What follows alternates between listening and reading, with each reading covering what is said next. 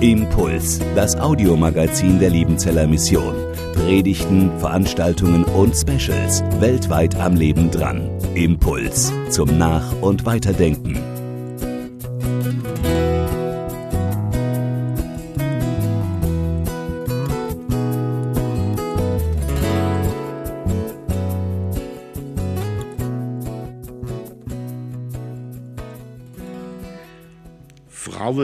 Unter dem Kreuz und vor dem Grab. Da frage ich mich, warum ich als Mann heute die Predigt halte.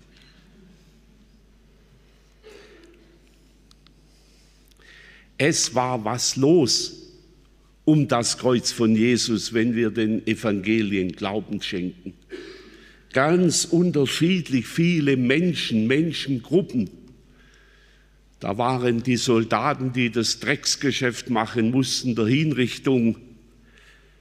Und besonders beeindruckend dieser Hauptmann, der dann am Schluss sagt, dieser ist wahrlich Gottes Sohn gewesen. Ein Soldat, unzählige Male bei Kreuzigungen dabei und sie beaufsichtigt und dann kommt er angesichts dessen, was er erlebt hat, zu dieser Überzeugung und zu diesem Bekenntnis. Da waren andere Gekreuzigte mit ihm, von denen wird berichtet, das war am vergangenen Sonntag die Grundlage für die Predigt. Und wie unterschiedlich solche Terroristen auf Jesus reagiert haben. Aber auch da das für mich Beeindruckende, dass Jesus, ich sage es gerne so, noch am Kreuz Seelsorge geübt hat. Und dass er am Kreuz nicht sagte, jetzt lass mich endlich mal in Ruhe sterben.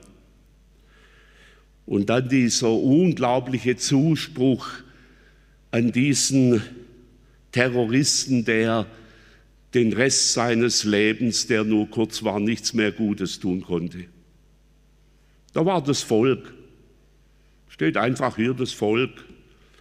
Viele Menschen, Neugierige, war ja ein Spektakel. Und dann die Gegner von Jesus mit ihrem Spott. Und, jetzt kommen sie,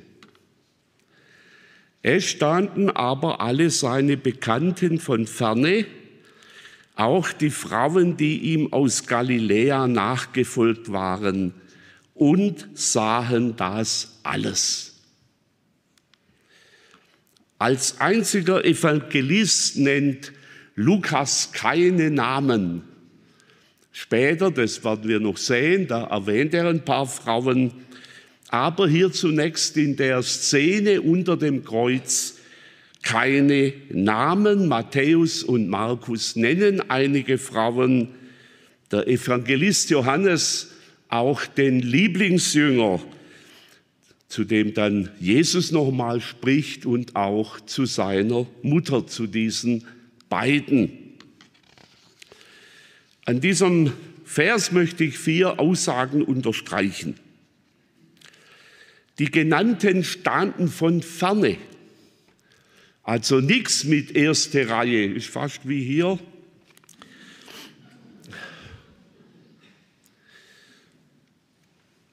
Das betonen alle drei Evangelisten, Matthäus, Markus und auch eben Lukas. Ich vermute, dass die beiden, die das Johannesevangelium erwähnen, der Lieblingsjünger, ich gehe davon aus, es war Johannes, und die Mutter von Jesus, dass sie etwas näher dran waren, auch um sich akustisch zu verstehen. Aber es ist vielleicht verständlich, dass sie von ferne standen, nach dem, was uns von Petrus überliefert wird, der einmal etwas näher dabei war beim Prozess und dann angesprochen wurde, du gehörst doch auch zu Jesus, und der dann eben geleugnet hat. Die Gefahr, wenn man sich in der Nähe von jemand befand, der hier gekreuzigt wurde, von daher verständlich. Und doch waren sie da. Bekannte werden genannt. Ich vermute, dass da auch Männer dabei waren. Das rechtfertigt jetzt, dass ich heute die Predigt halte, dass da doch auch ein paar Männer drunter waren. Allerdings vermutlich niemand aus dem engeren Jüngerkreis, die waren geflohen. Die Gefahr, dass man mit Jesus eben auch dann hingerichtet wird. Und dann werden Frauen betont. Und da wird unterstrichen, die ihm aus Galiläa nachgefolgt waren. Nach diesen Berichten gehörten Frauen ganz selbstverständlich zum Kreis derer, die Jesus begleitet haben. Und hier noch einmal betont, begleitet von Galiläa. Mich hätte ein wenig interessiert, wie hier die Logistik war, nicht? Wenn die Jesus begleitet haben, die braucht ja irgendwie Nahrung, die brauchten vielleicht auch ein Dach über dem Kopf.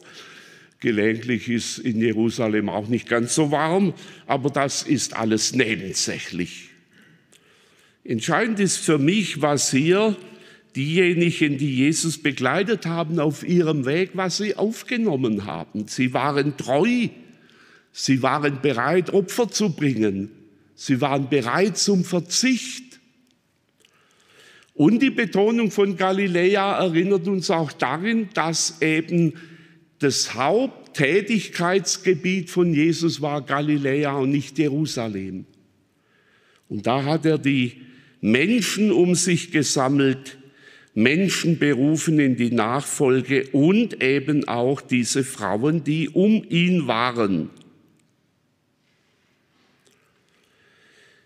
Aus dem Choral, aus dem wir vorher Verse gesungen haben, ein Choral von Paul Gerhard, der eine lateinische Vorlage verarbeitet hat, da gibt es einen Vers, da heißt es, ich will hier bei dir stehen, verachte mich doch nicht.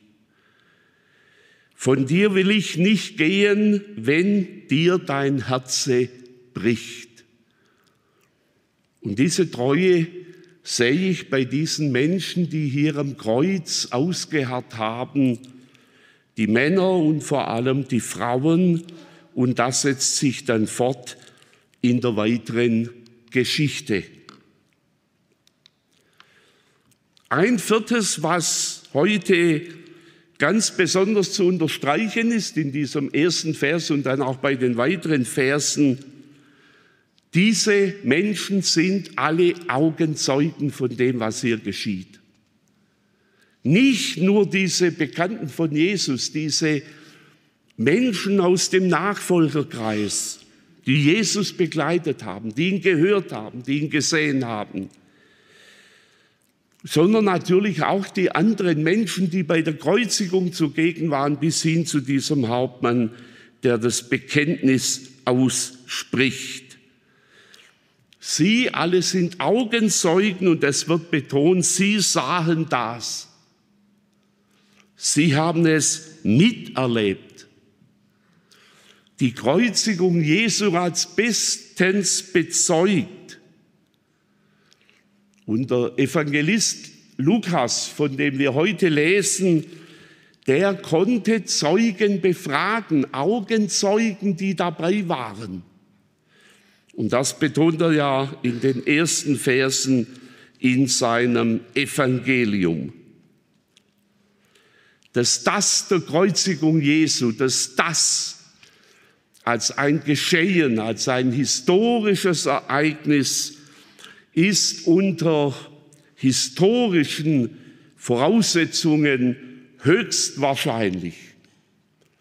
Nicht? Man kann ja über die Geschichte in gewisser Weise nur Wahrscheinlichkeitsurteile aussprechen, aber die Kreuzigung ist in so gesehen höchst wahrscheinlich. Die Bedeutung ist bis heute umstritten. Und zwar nicht nur von außen, sondern auch in Theologie und Kirche. Ich habe erst kürzlich wieder einen entsprechenden Aufsatz gelesen. Da wird es göttliche Muss in Frage gestellt, bis heute. Aber die Tatsache bleibt, dass Christus, Jesus Christus, gekreuzigt wurde. Die Erwähnung der Frauen setzt sich fort bei der Grablegung. Ich lese die entsprechenden Verse. Es folgten aber die Frauen nach, die mit ihm gekommen waren aus Galiläa und beschauten das Grab und wie sein Leib hineingelegt wurde. Sie kehrten aber um und bereiteten wohlriechende Öle und Salben und den Sabbat überruhten sie nach dem Gesetz.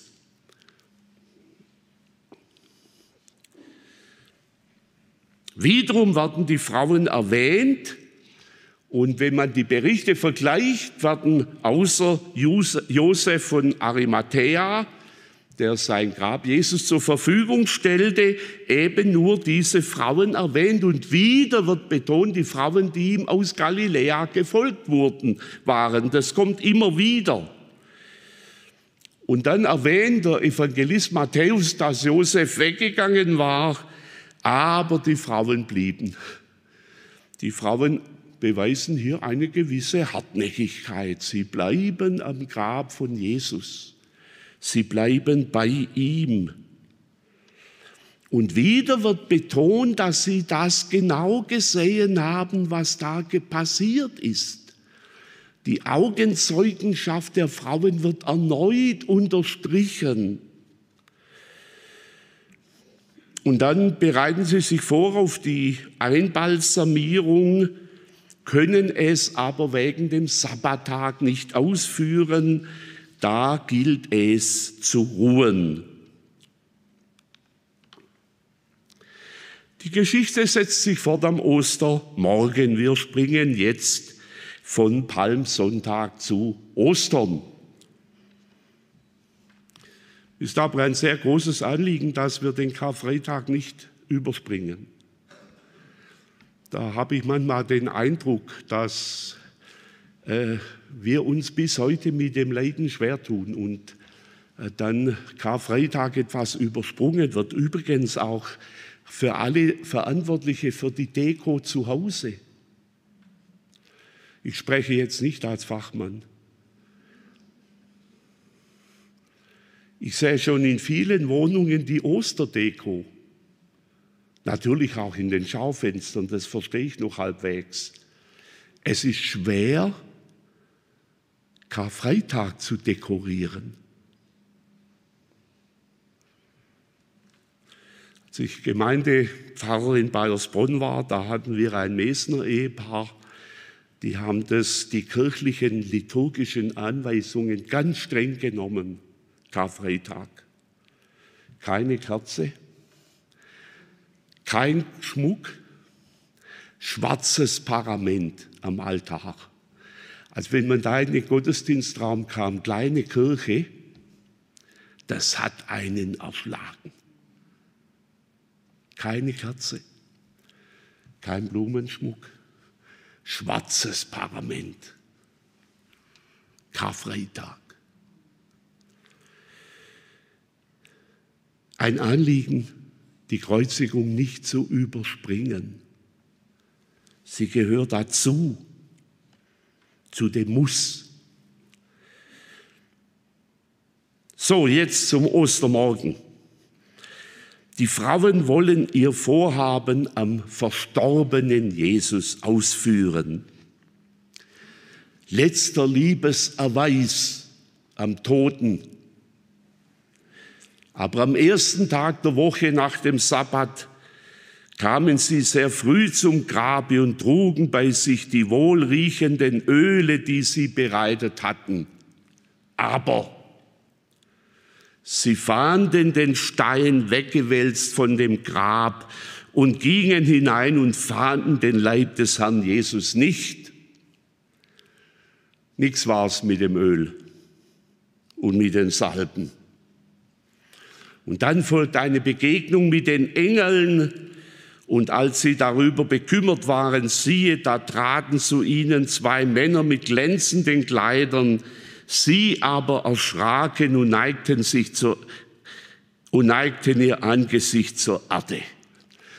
Also wenn man sich ein wenig in die Frauen hineindenkt, was mit denen geschehen ist, das ist ja eine emotionale Zumutung Zunächst die Kreuzigung, mit denen die Nachfolgerinnen und Nachfolger ja nicht gerechnet haben bis zuletzt. Dass es tatsächlich eine Wirklichkeit wurde, dass Jesus tot war. Und dann Zeugenschaft, er liegt im Grab. Sie können an ihm nichts mehr tun, weil der Sabbat kam, aber dann gleich am nächsten Tag, am Morgen, dann kommen sie und dann ist das Grab leer. Und dann begegnen sie auch noch zwei Engeln in hellen Kleidern und sie erschrecken. Also ich vermute, heute würde man sagen, die brauchen doch eine kleine psychiatrische Begleitung in dieser Situation. Was für ein Wechselbad der Gefühle in die die Frauen hineingenommen sind. Und jetzt habe ich etwas getan, was der Evangelist selber nicht tut. Wie, wie schnörkellos trocken wird es dargestellt. Das ist auch eine besondere Gabe der Schreiber des Neuen Testaments, dass man da kein großes Aufheben drum macht.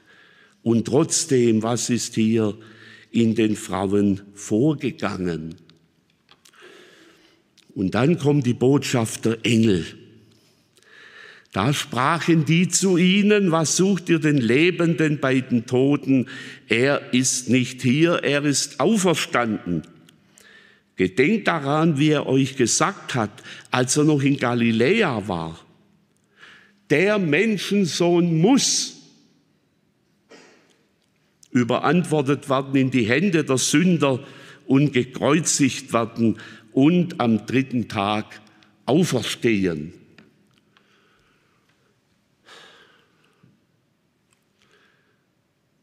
Das völlig Unfassbare. Für unsterbliche Menschen das völlig Unfassbare. Jesus ist nicht bei den Toten. Das Grab ist jetzt der falsche Ort, ihn zu suchen.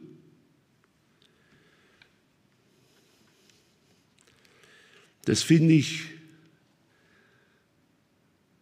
diese starke Nachricht. Spüren wir noch etwas von der Unfassbarkeit. Solange ich im Fahrdienst war, am Sonntagvormittag und Ostern Vormittag früh, die Auferstehungsfeiern auf dem Friedhof, das war für mich immer besonders beeindruckend umringt von Grabsteinen. Für mich waren die Grabsteine immer Ausdruck für die Härte und für die Wirklichkeit des Todes. Umringt von Grabsteinen. Und dann die Auferstehungsbotschaft, er ist nicht hier. Was sucht ihr den Lebenden bei den Toten? Und die Engel erinnern wieder an Galiläa, an die Verkündigung von Jesus. Jesus hat es verkündigt, dass er auferstehen wird, auch seinen Tod. Aber es war nicht fassbar. Es war noch nicht fassbar. Und dann zitieren sie Jesus, der selber dieses göttliche Muss verkündigt hat. Der Menschensohn muss überantwortet werden. Kreuz und Auferstehung sind göttliches Muss. Und jetzt kommt es bei den Frauen. Und sie gedachten an seine Worte. Jetzt deckt sich die Verkündigung mit dem Geschehen. Jetzt ist es Wirklichkeit. Und jetzt finden sie ein Ja zu dieser Botschaft, die sie vorher nicht verstanden haben, die nicht angekommen ist. Und dann entsteht Glauben. Der letzte Abschnitt Und die Frauen gingen wieder weg vom Grab und verkündigten das alles den elf Jüngern und den anderen. Es waren aber Maria von Magdalena und Johanna und Maria des Jakobus Mutter und die anderen mit ihnen, die sagten das den Aposteln. Und es erschienen ihnen diese Worte als wär's Geschwätz. Und sie glaubten ihnen nicht.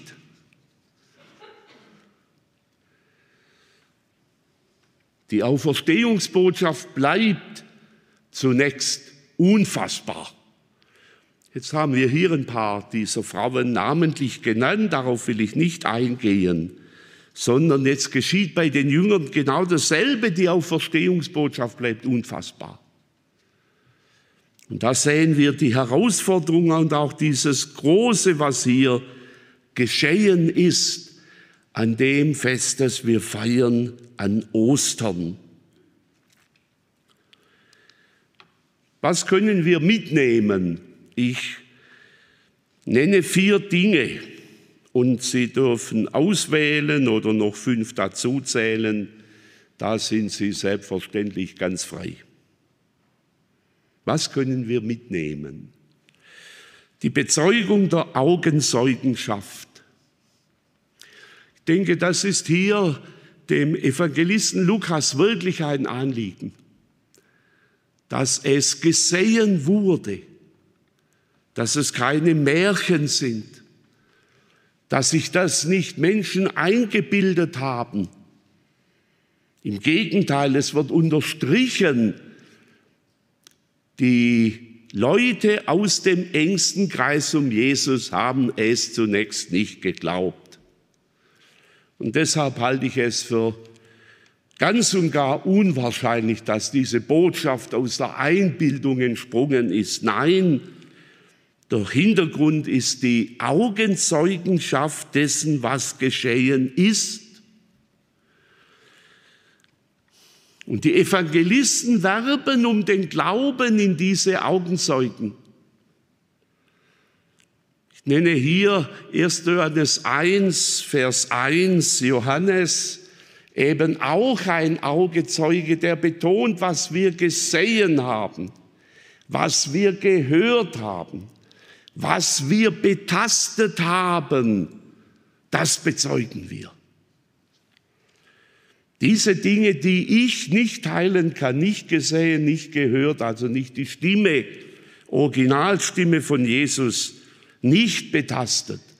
Das bezeugt Johannes, das bezeugen die Evangelisten. Und sie werben um das Vertrauen. Glaubt uns. Und wir sind auf dieses Zeugnis angewiesen als Nicht-Augenzeugen. Das Zweite, die Bedeutung der Frauen im Umfeld von Jesus. Es folgt jetzt kein Referat über die Frauenfrage im Neuen Testament grundsätzlich.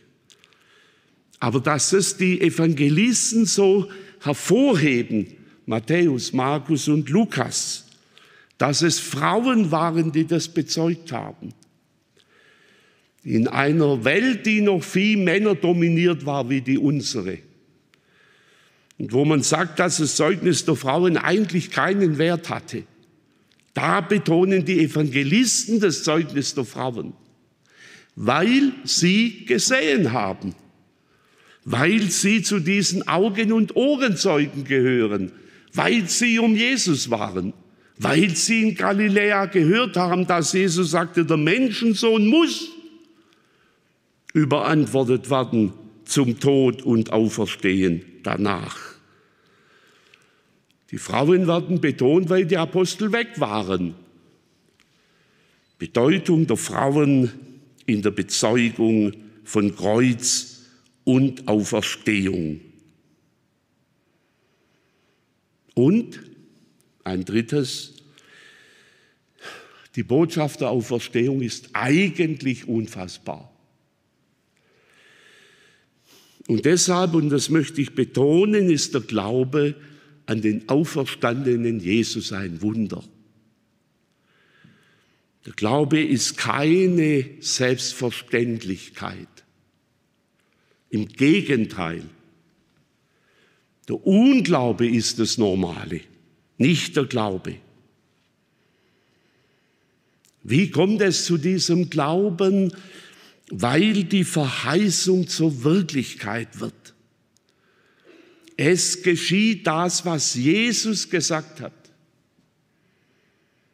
Und ich sage es noch einmal, es ist für mich so unglaublich tröstlich, wie lange die Jünger gebraucht haben, bis sie zu diesem Glauben kamen.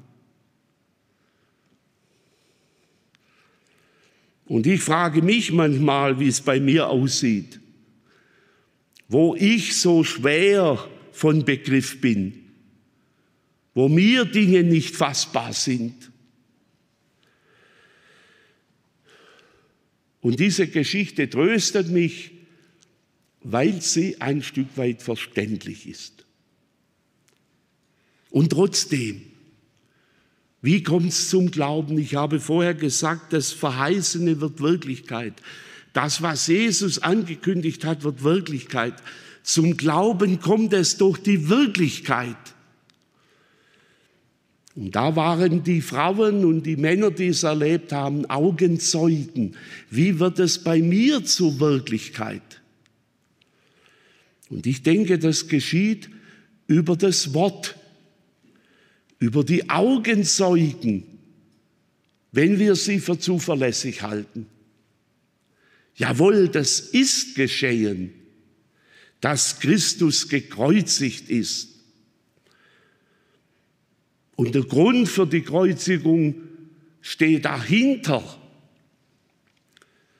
Das Muss Gottes und die Wirklichkeit meiner Schuld, dass ich diesen Tod brauche, um zu leben.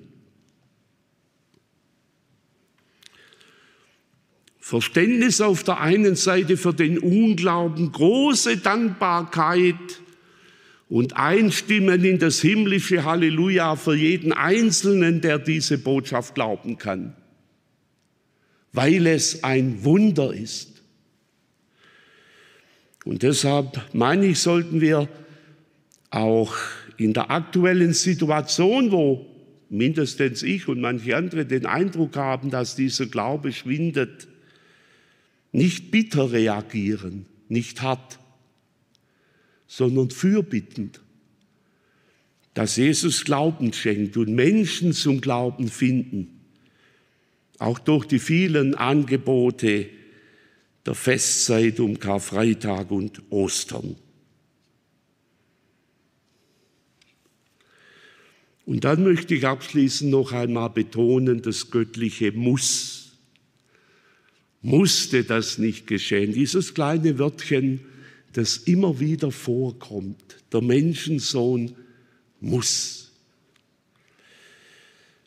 Kreuz und Auferstehung sind keine Panne im göttlichen Heilsplan, wie das gelegentlich dargestellt wird, nicht? Nein, Kreuz und Auferstehung stehen unter dem göttlichen Muss. Und Kreuz und Auferstehung sind sichtbarer Erweis der Liebe Gottes zu uns. Gott will nicht, dass wir verloren gehen in unserer Schuld. Und Gott möchte nicht, dass unser Leben begrenzt bleibt auf einige Jahrzehnte. Gott befreit uns vom Ballast unseres Lebens. Gott befreit uns von der Schuld unseres Lebens. Und Gott will uns Anteil geben an seiner Ewigkeit. Das ist gewisslich wahr. Amen. Impuls ist eine Produktion der Liebenzeller Mission. Haben Sie Fragen? Würden Sie gerne mehr wissen? Ausführliche Informationen und Kontaktadressen finden Sie im Internet unter www.liebenzell.org. Die Liebenzeller Mission produziert ebenfalls das Fernsehmagazin Weltweit am Leben dran. Informationen zur Sendung und zum Empfang gibt es unter www.weltweit-magazin.de.